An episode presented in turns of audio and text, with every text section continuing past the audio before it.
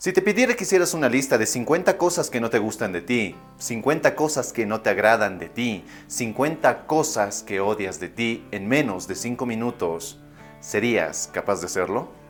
Lo más seguro es que sí y hasta te sobre algo de tiempo. Pero si te pidiera que hicieras una lista de 10 o 20 cosas maravillosas de ti, únicas, especiales, de las cuales sentirte orgulloso, ¿serías capaz también de hacerlo en menos de 5 minutos?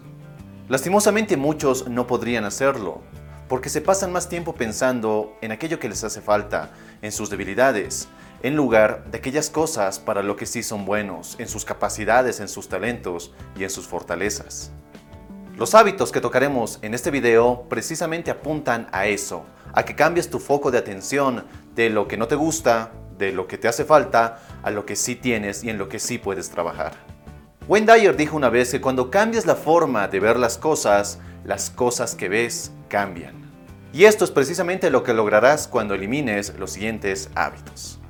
Número 1. Enfocar tu energía en el problema y no en la solución. Pasamos más tiempo pensando en el problema que en la solución y no nos damos cuenta que en realidad la solución no está allí. ¿Dónde no está la solución? Pues en quejarte, en evadir, en culpar a otros, en dejar que esa situación, por más mala que sea, se apodere de ti. La solución está en dejar que emociones negativas te invadan y se apoderen de ti. La solución está en dejar que todo lo malo de esa situación se dirija hacia las personas que te rodean, explotando y mostrando tu furia a otros. Y sí, puede que creas que esto es algo liberador, hasta placentero, hasta que te das cuenta del daño que causas en otras personas y sobre todo del daño que te causas a ti mismo. Es verdad, no puedes resolver tus problemas como por arte de magia, ni dejar de sentirte mal solo porque sí. Pero te aseguro que es más inteligente y sobre todo más sanador el concentrar tu energía en la solución y no en preguntarte una y otra vez por qué ese problema te ocurre a ti, por qué te ocurre ahora. Y esto no solo te hará sentir mejor, sino que te hará crecer. Y si lo piensas bien, tienes inteligencia, valor, disciplina, fuerza, voluntad. ¿Por qué desperdicias todos estos recursos empleándolos y concentrándote en el problema y nunca en la solución? Número 2. Alimentar, empeorar o magnificar tus emociones negativas o temores. Como muchos niños, las películas de terror me dejaban imágenes que rondaban mi mente cuando me iba a dormir. Y la verdad es que no sé por qué las veía, incluso escondidas, sabiendo muy bien el temor que esas películas y esos monstruos que aparecían en ellas me causaban. Alimentaba una y otra vez estas imágenes, estos temores, viendo película tras película. Y si lo piensas bien, esto es lo que hacen muchas personas. Alimentan sus temores, alimentan esas emociones negativas, alimentan la situación por la cual están pasando, así ellos no quieran hacerlo. Las alimentan, las empeoran, las magnifican.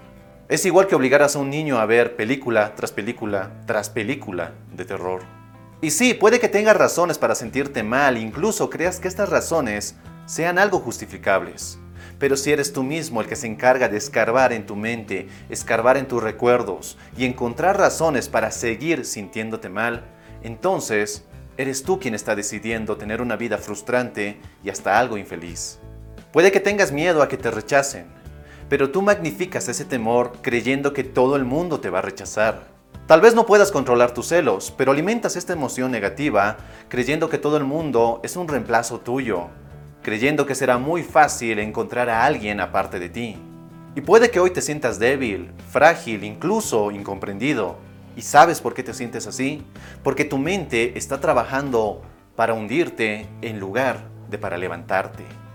La diferencia está en que por mucho tiempo has alimentado tus debilidades, tus temores y aquellas emociones negativas que te llevan a situaciones que en realidad no quieres experimentar. Pero cuando te das cuenta de esto, cuando tomas conciencia de esto, dejas este hábito de alimentar todo aquello que no quieres y empiezas a alimentar aquellas cosas que sí quieres. Empiezas a concentrarte en tus fortalezas, en aquello para lo que sí eres bueno, en tus capacidades y empiezas a desarrollar un hábito completamente nuevo, que es el hábito de la confianza en ti mismo.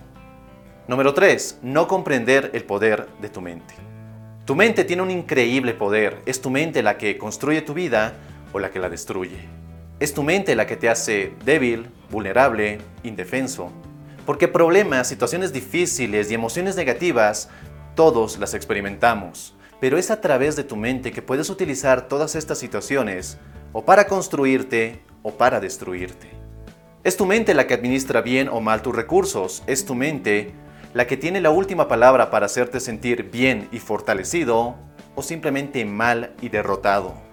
Y todo esto ocurre porque has acostumbrado a tu mente a ciertos patrones de pensamiento, lo cual te dirige a tomar ciertas decisiones, ciertas elecciones que ahora dirigen tu vida.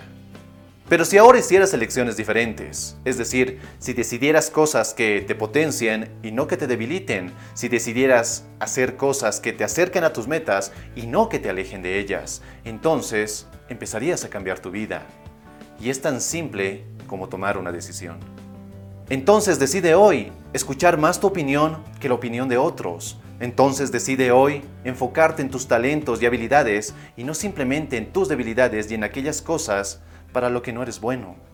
Decide hoy vivir en el momento y no en un pasado eterno que simplemente te quita las oportunidades que tienes en el ahora.